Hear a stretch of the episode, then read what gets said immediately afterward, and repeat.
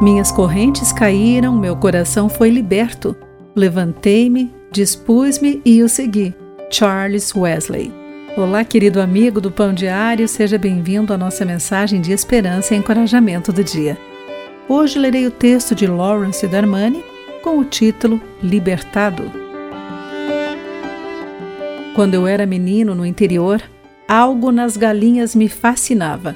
Sempre que pegava uma, a segurava por uns instantes e depois gentilmente a soltava. Achando que eu ainda a estava segurando, a galinha permanecia quieta, mesmo estando livre para fugir. Sentia-se acuada. Quando colocamos nossa fé em Jesus, graciosamente Ele nos livra do pecado e das garras de Satanás. Entretanto, como pode levar um tempo para mudarmos nossos hábitos e comportamentos pecaminosos, Satanás pode nos fazer sentir acuados. Mas o Espírito de Deus nos libertou, ele não nos escraviza.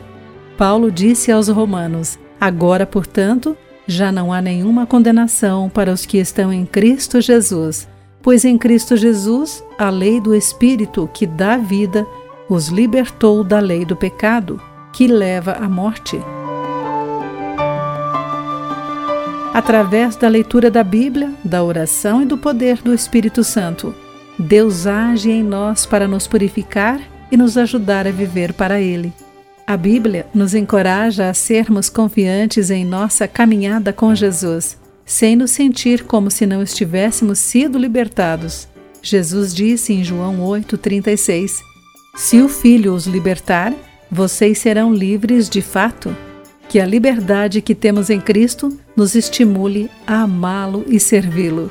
Querido amigo, guarde isso em seu coração. Aqui foi Clarice Fogaça com a mensagem do dia.